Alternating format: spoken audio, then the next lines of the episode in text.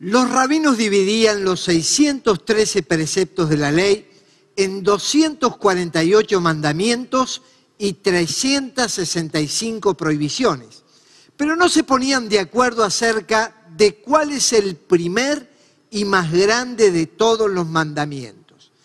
Pasaban los años discutiendo en sus claustros teológicos acerca de este tema, pero nunca llegaban a un acuerdo. Entonces le trasladan la pregunta a Jesús. Dinos, Señor, en tu visión, en tu percepción de la vida espiritual, ¿cuál es el principal y más grande de todos los mandamientos? Y sin ambigüedad y convicción, Jesús les lleva una parte del Antiguo Testamento que ellos conocían muy bien. Es conocido con el nombre del Yema, una oración que cada niño judío aprendía de memoria y hasta el día de hoy lo recitan al comenzar el día.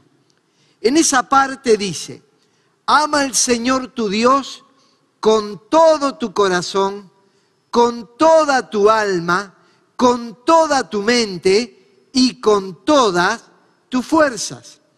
Ahí queda claro que la tibieza espiritual no encaja en el propósito de Dios. Está hablando de un apasionamiento de una intensidad. El corazón del creyente, el corazón del que ama a Dios, tiene que hacerlo con todo. Y nos habla de cuatro todos, en una visión holística de la vida, integrando cada una de las partes en un todo. Y entonces habla de la existencia humana diciendo con todo el corazón. El corazón es nuestro yo, la esencia de lo que somos nuestra propia raíz. Entonces dice, amalo con todo tu ser.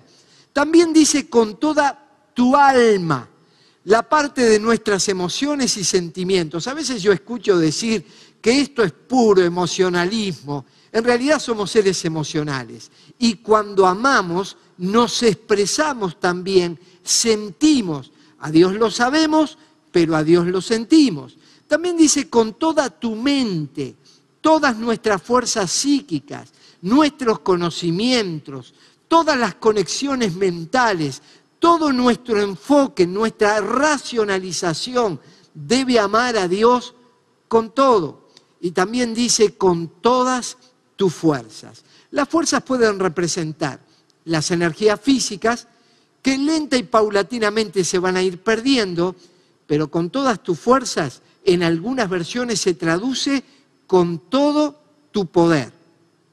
Algunos tienen poder intelectual, poder económico, poder en las relaciones humanas, el poder de un carisma personal, lo que fuere. Dice, amalo con todas tus fuerzas.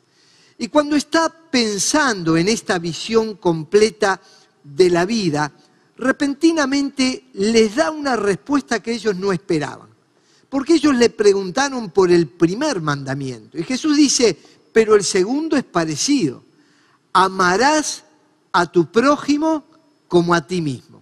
Observe, allí hay un amor en dos direcciones. Un amor vertical a Dios y un amor horizontal hacia el prójimo. Y en un ranking de mandamientos dice el Señor, no hay mayor mandamiento que estos. No existe otro mayor. Y dice que de estos dos mandamientos dependen toda la ley y los profetas. Por inferencia concluimos que todo pecado deviene de no amar a Dios con todo el corazón y de no amar al prójimo como a nosotros mismos. Y toda santidad deviene de amar a Dios con todo el corazón y de amar al prójimo como a nosotros mismos. ¿Y por qué son semejantes? Y bueno, son semejantes precisamente por eso, porque uno es resultado y consecuencia del otro. Nadie puede decir yo amo a Dios y aborrece al que está cerca suyo. Entonces este experto intelectual le hace una pregunta tramposa a Jesús. ¿Y quién es mi prójimo? Ahora, lo interesante de esto, que no le pregunta quién es Dios, porque el que estaba hablando con Jesús, dice el Evangelio, que era un experto de la ley. O sea, era un hombre que conocía teológicamente, doctrinalmente, todo lo concerniente a Dios, sus atributos morales y sus atributos naturales, todo eso formaba parte de su acervo doctrinal. Pero se le desdibujaba cuando llegaba a la definición de quién es mi prójimo. Ahora, muchas veces nosotros, al igual que los escribas de aquel tiempo, somos expertos en ortodoxia, es decir, en una recta interpretación de la escritura, en un conocimiento de textos bíblicos. Pero a veces, al igual que aquel escriba, fallamos en la ortopraxis, es decir, una recta acción hacia el prójimo. Pero Jesús, con la manera que tenía sencilla de explicar las cosas, los dirige a una parábola. La parábola era el método preferido de Jesús para enseñar las grandes verdades del reino de Dios. La parábola es una historia que puede ser verdadera o no, pero que en el fondo intenta ilustrar un profundo precepto de la fe para que lo podamos aplicar a nuestra vida. Y con el pragmatismo de Jesús y con la sencillez que él tenía, nos mete en las profundidades de la relación con Dios y de la relación con nuestros semejantes. Y yo quiero invitar a aquellos que me acompañan a leer en el Evangelio según San Lucas, el capítulo 10, los versículos 25 al 37. Allí dice lo siguiente en Lucas 10, 25 al 37. Cierto intérprete de la ley se levantó y para ponerle a prueba dijo, Maestro, ¿qué haré para heredar la vida eterna? Y él le dijo, ¿qué está escrito en la ley? ¿Qué lees en ella?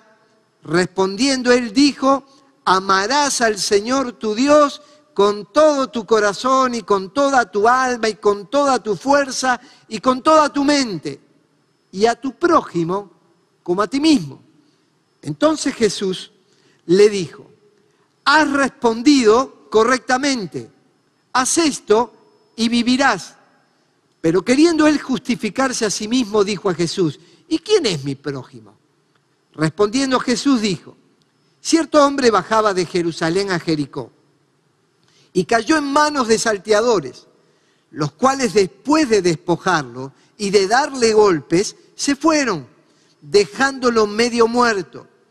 Por casualidad, cierto sacerdote bajaba por aquel camino y cuando lo vio, pasó por el otro lado del camino. Del mismo modo también un levita, cuando llegó al lugar y lo vio, pasó por el otro lado del camino.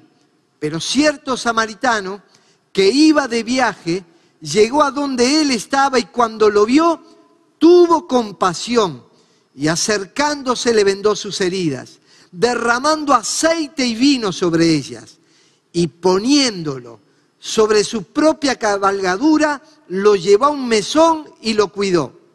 Al día siguiente, sacando dos denarios, se los dio al mesonero y dijo, cuídalo, y todo lo demás que gastes, cuando yo regrese, te lo pagaré. ¿Cuál de estos tres piensas tú que demostró ser prójimo del que cayó en mano de los salteadores, y él dijo, el que tuvo misericordia de él. Y Jesús le dijo, ve y haz tú lo mismo. Qué preciosa ilustración para hablarnos del amor a Dios y del amor al prójimo. En esta parábola hay cuatro protagonistas que están en la escena. El primero de ellos es el que se conoce como el hombre del camino. No se da su nombre, simplemente un hombre, como cualquiera de los que encontramos en la calle cada día. Un hombre, una mujer, un niño, un anciano, un joven, una persona que va transitando por la vida. Y dice que cayó en mano de unos ladrones. Le quitaron la ropa, lo golpearon y se fueron dejándolo medio muerto. Cuando Jesús habló en la parábola y la introdujo, dice que un hombre descendió de Jerusalén a Jericó. ¿Por qué usa esta expresión? Porque Jericó estaba a 1070 metros bajo el nivel de Jerusalén. Por eso el descenso.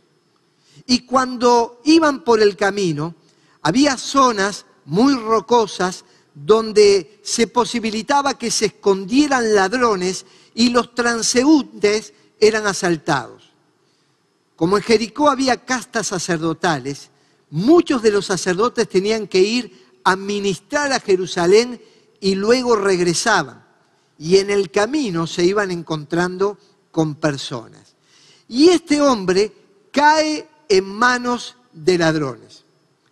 Dijo Jesús, el ladrón viene para hurtar y matar y destruir. Le hemos asignado el título de ladrón al diablo, lo cual es cierto porque el diablo mata, hurta y destruye. Pero en realidad en ese texto no habla del diablo, está diciendo que un ladrón cuando aparece en escena es para hacer daño. Y hay muchas cosas que nos roban, que nos matan y que nos destruyen. En esta descripción hay tres tipos de personas. ¿Quién es el hombre del camino? Bueno, es el que alguna situación imprevista les robó la paz, la pérdida del empleo, el tener que cerrar su negocio, alguna enfermedad que le detectaron, el aislamiento de algún hijo, la separación de un matrimonio, alguna situación imprevista que robó la paz. A veces también algunos matan sus sueños por las malas decisiones que tomaron. No es que pecaron, pero que tomaron decisiones equivocadas. A la hora de tener que usar sabiduría no la aplicaron, se dejaron llevar por emociones, por enojos, por iras, por amarguras, y tomaron decisiones en base a esos sentimientos tóxicos. Y en lugar de decidir por el bien, tomaron decisiones equivocadas. Y eso mata sueños. Y también destruye el pecado. El pecado en cualquiera de sus formas.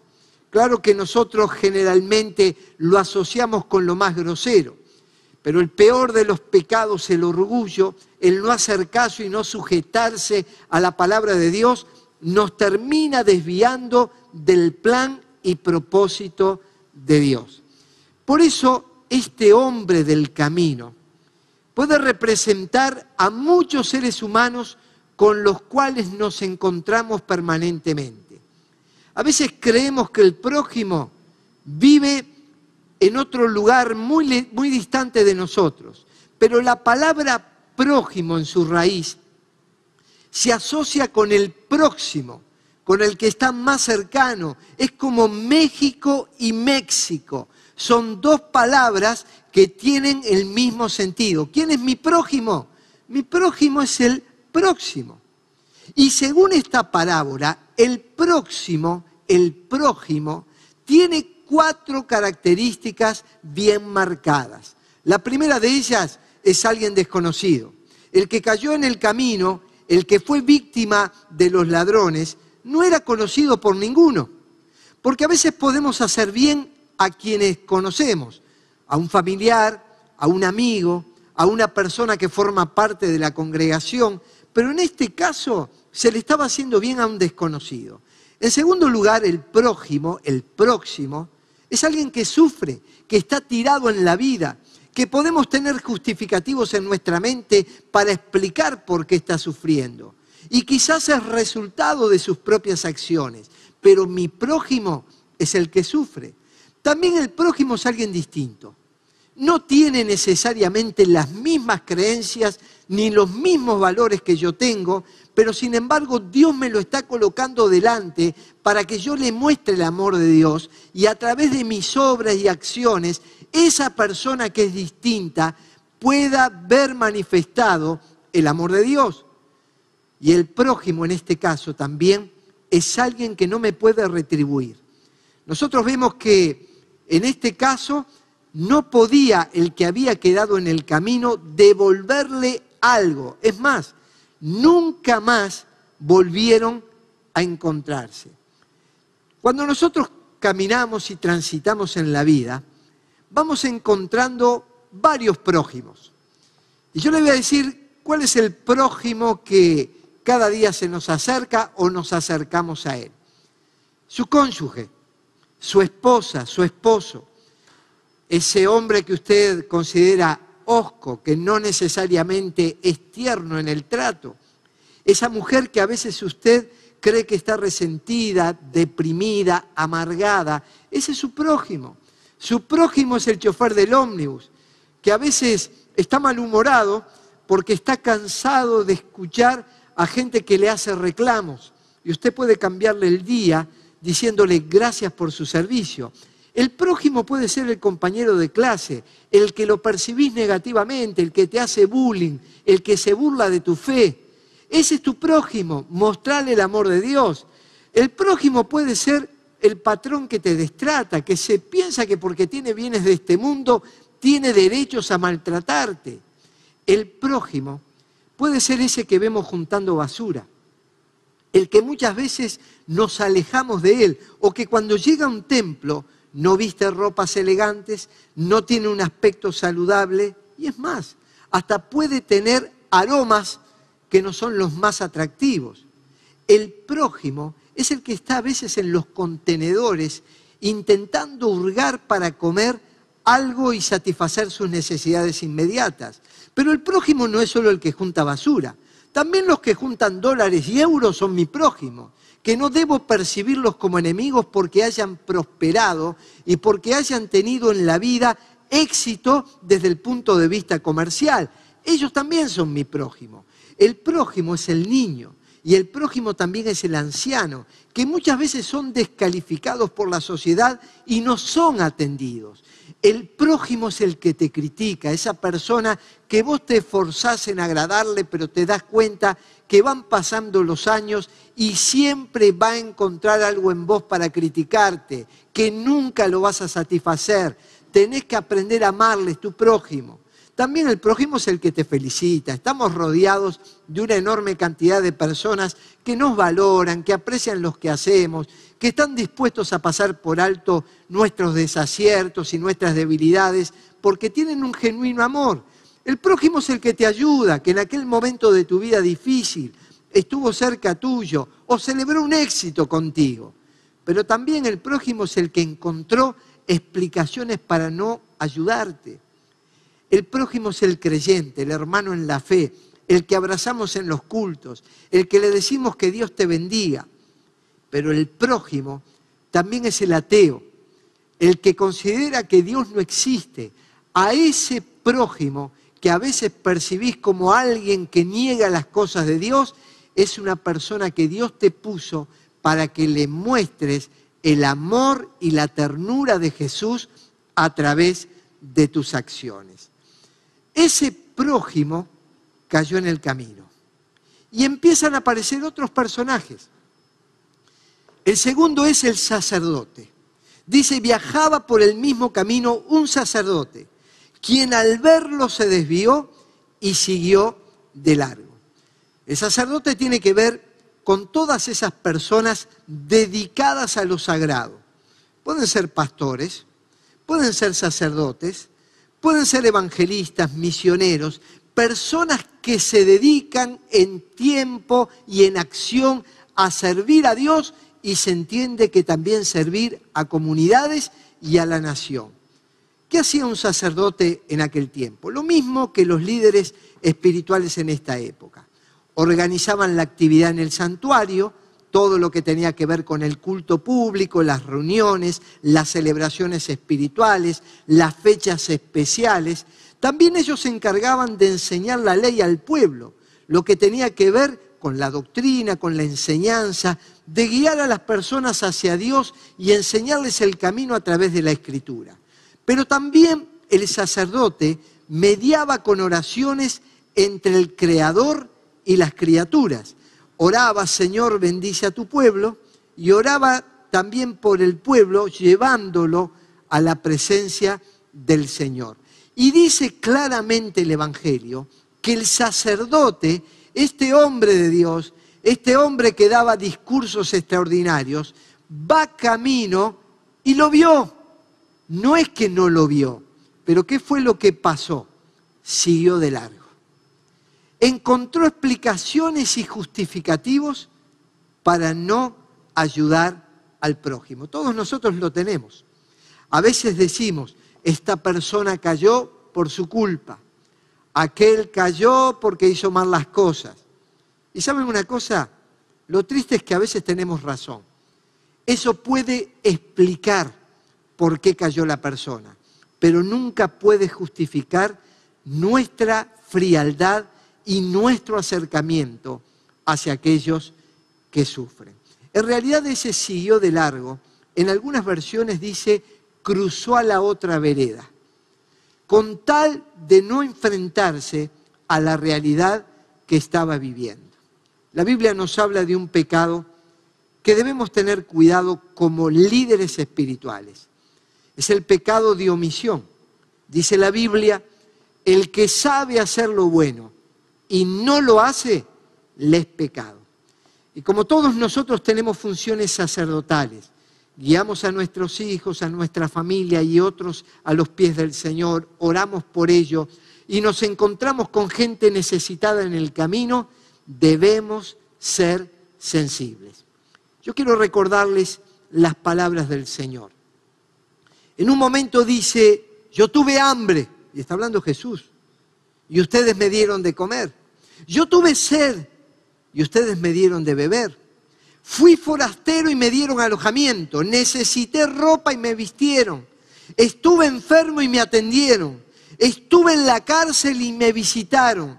Les aseguro que todo lo que hicieron por uno de mis hermanos, aún por el más pequeño, lo hicieron por mí. Y ellos le dijeron, Señor, ¿cuándo te vimos en esas condiciones? Dice, cuando lo hicieron a uno de los más pequeños, a mí me lo hicieron. Ustedes fíjese en la capacidad empática de Jesús, a tal punto que sufre al ver a gente con hambre, a gente con frío, a gente sin vestimenta, a gente sin estudio, a gente sin futuro, a gente deprimida. Cuando Jesús ve a las personas, no empieza a explicar por qué están así. Su corazón se enternece porque dice que al ver las multitudes tuvo compasión de ellas.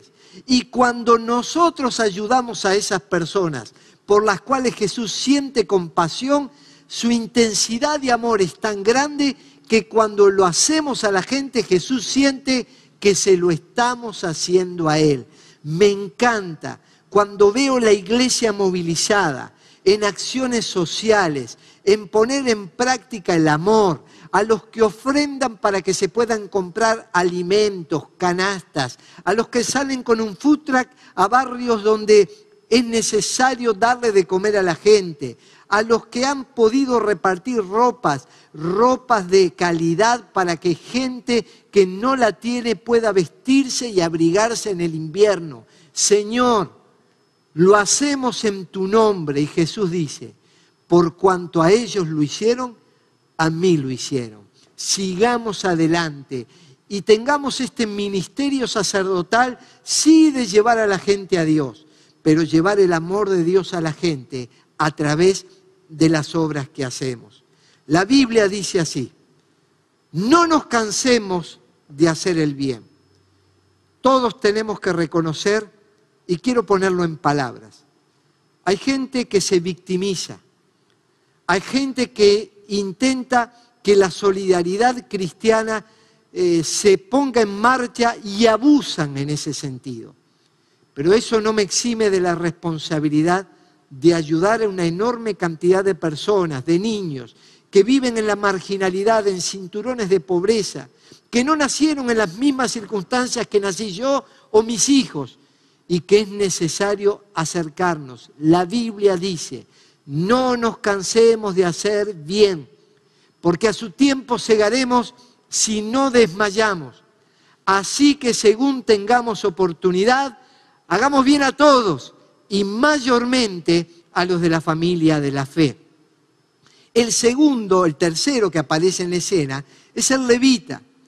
Los levitas eran los que ayudaban en el ministerio práctico a los sacerdotes, eran los facilitadores armaban y desarmaban el tabernáculo, ayudaban en los cantos, algunos eran levitas cantores, así que estaban en la parte de adoración. ellos también atendían las necesidades del pueblo. Y este levita dice que llegó a aquel lugar y al verlo, también lo vio, se desvió y siguió de largo. ¿Cuántos están en el ministerio público? Hoy en día podemos hablar que estos levitas representan ancianos, a diáconos, a maestros y maestras de escuela dominical, a quienes tienen participación pública en la alabanza y adoración, en los cuales trabajan también en aspectos administrativos y prácticos de la iglesia. Son los levitas, son los que están sirviendo en el templo, son los que están facilitando que las cosas funcionen. Pero a veces la actividad nos puede llevar a poner más énfasis en las actividades que hacemos que en las personas a las cuales tenemos que ministrar. Nosotros no somos artistas, ni somos especialistas en tecnología, somos seres humanos que Dios nos puso para ministrar y para bendecir las necesidades de la gente. Jesús no nos va a preguntar sobre nuestra capacidad oratoria. No le va a preguntar a los músicos y cantantes cuánto afinaban. No le va a preguntar a los que administran si lo hicieron simplemente de manera ordenada. No le va a preguntar a los que están en la tecnología si eran especialistas en marketing. Lo que les va a decir cómo se comportaron con aquel que sufre. Y en cuarto lugar aparece el buen samaritano. ¿Ustedes se acuerdan cómo comenzó todo? Con una pregunta. ¿Quién es mi prójimo? Y luego Jesús cuenta toda la parábola y ahora le devuelve la pregunta. Y le dice, ¿quién de estos tres te parece que fue el prójimo del que cayó en manos de ladrones? Y él dijo, el que usó de misericordia. Jesús con la parábola le estaba enseñando una gran lección. Aquellos eran israelitas, sacerdotes, levitas, especialistas en el culto público, y el buen samaritano, y este no es un detalle menor, pertenecía a una raza extranjera, a un culto que no tenía la pureza del culto hebreo, de la ortodoxia hebrea. Y sin embargo, estas personas tan despreciadas por los judíos fueron los que terminaron ayudando a aquel que estaba en el camino. Y fíjese que no le dijo, el samaritano fue el bueno, sino que el que usó de misericordia. La Biblia recuerda que judíos y samaritanos no se trataban entre sí, ni siquiera se remitían a saludarse. En, en, una versión, la nueva versión internacional dice, los judíos no usan nada en común con los samaritanos, tomaban total distancia, no querían identificarse. Y sin embargo Jesús está mostrando que un samaritano despreciado por ellos era una persona que estaba siendo aceptada por Dios. ¿Por qué? Porque usó de misericordia. En este tiempo, más que nunca, la iglesia del Señor Jesucristo tiene que aplicar la misericordia. No vamos a ser recordados por nuestros sermones. Yo creo que hasta este sermón va a ser olvidado. Pero ojalá que te quede el principio de una movilización de Dios en tu corazón que te moviliza hacia la gente, que te moviliza hacia atender al pobre, al necesitado, al que sufre, al que está en soledad, al abandonado, cuando se abran los templos, abrazar al hermano y a la hermana, acercarte para orar por él, preocuparte por ellos, atender las necesidades, visitar al enfermo, acordarte del anciano. Me encanta saber que los jóvenes en el día del abuelo se preocuparon por los ancianos porque saben que muchos de ellos están en soledad y aunque estén acompañados, igualmente están viviendo días de apartamiento de los demás. Por eso Jesús dice en el Evangelio, si ustedes aman solamente a quienes los aman, ¿qué recompensa recibirán? Nosotros debemos amar aunque los otros no nos amen. No dejemos de expresar amor, de hacer las obras que corresponden, aunque el prójimo termine pasando a la vereda de enfrente. Aquí el levita y el sacerdote cruzaron a la vereda de enfrente, pero a veces vos le hiciste bien a otro y después de haberle hecho bien el que se cruzó a la vereda de enfrente fue el otro.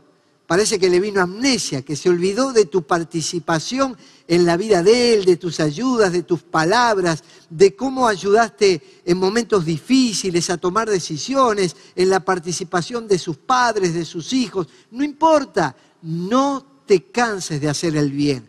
Esto pertenece a un verdadero Hijo de Dios. Por eso Jesús cuando él dijo, el buen samaritano es la persona correcta, es la persona que ha identificado al prójimo, Jesús le dice, anda tú y hace lo mismo. Lo mismo que hizo este hombre, tenés que hacerlo vos. ¿Y qué hizo? Bueno, primero que nada se acercó.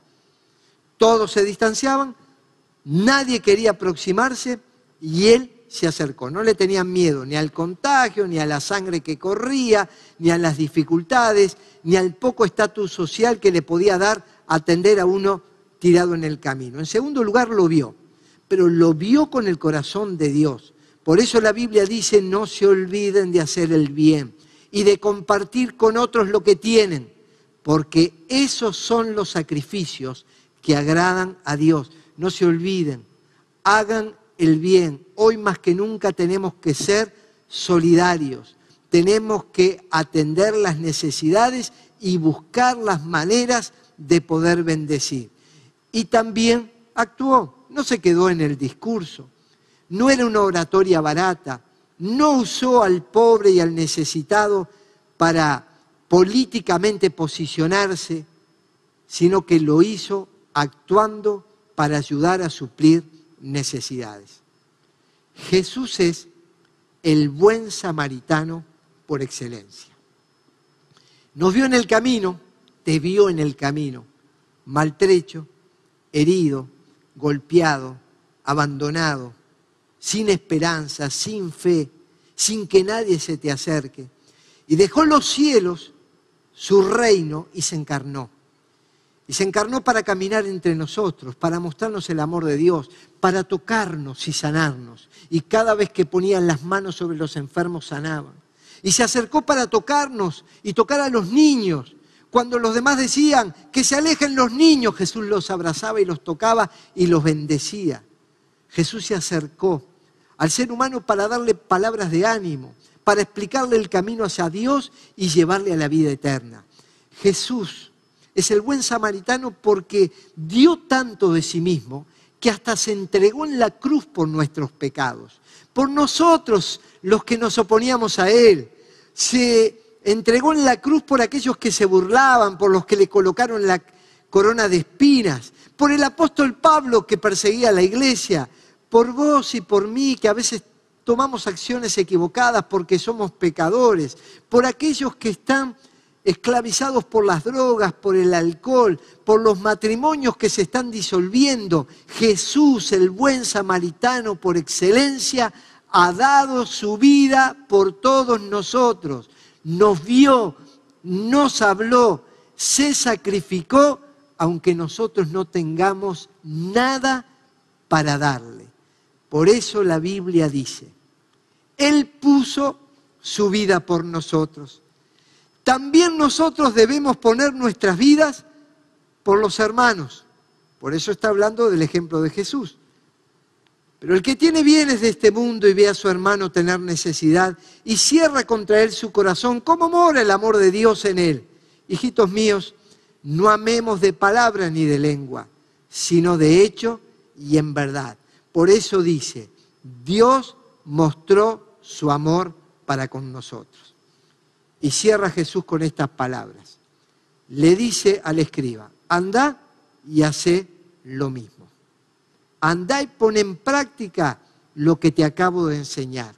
Y hoy Jesús nos dice a todos nosotros, anda y haz lo mismo. Y cuando nos juntamos como iglesia para hacer todos juntos lo mismo, se potencian las obras, beneficiamos a una enorme cantidad de personas, bendecimos las familias, bendecimos al país y ponemos en práctica las palabras de Jesús.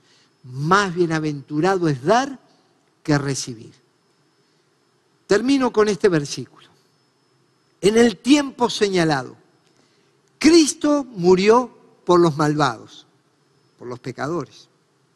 Difícilmente habrá quien muera por un justo, aunque tal vez haya quien se atreva a morir por una persona buena. Pero Dios, Dios muestra su amor para con nosotros en que siendo aún pecadores, Cristo murió por nosotros. Qué tremendo ejemplo.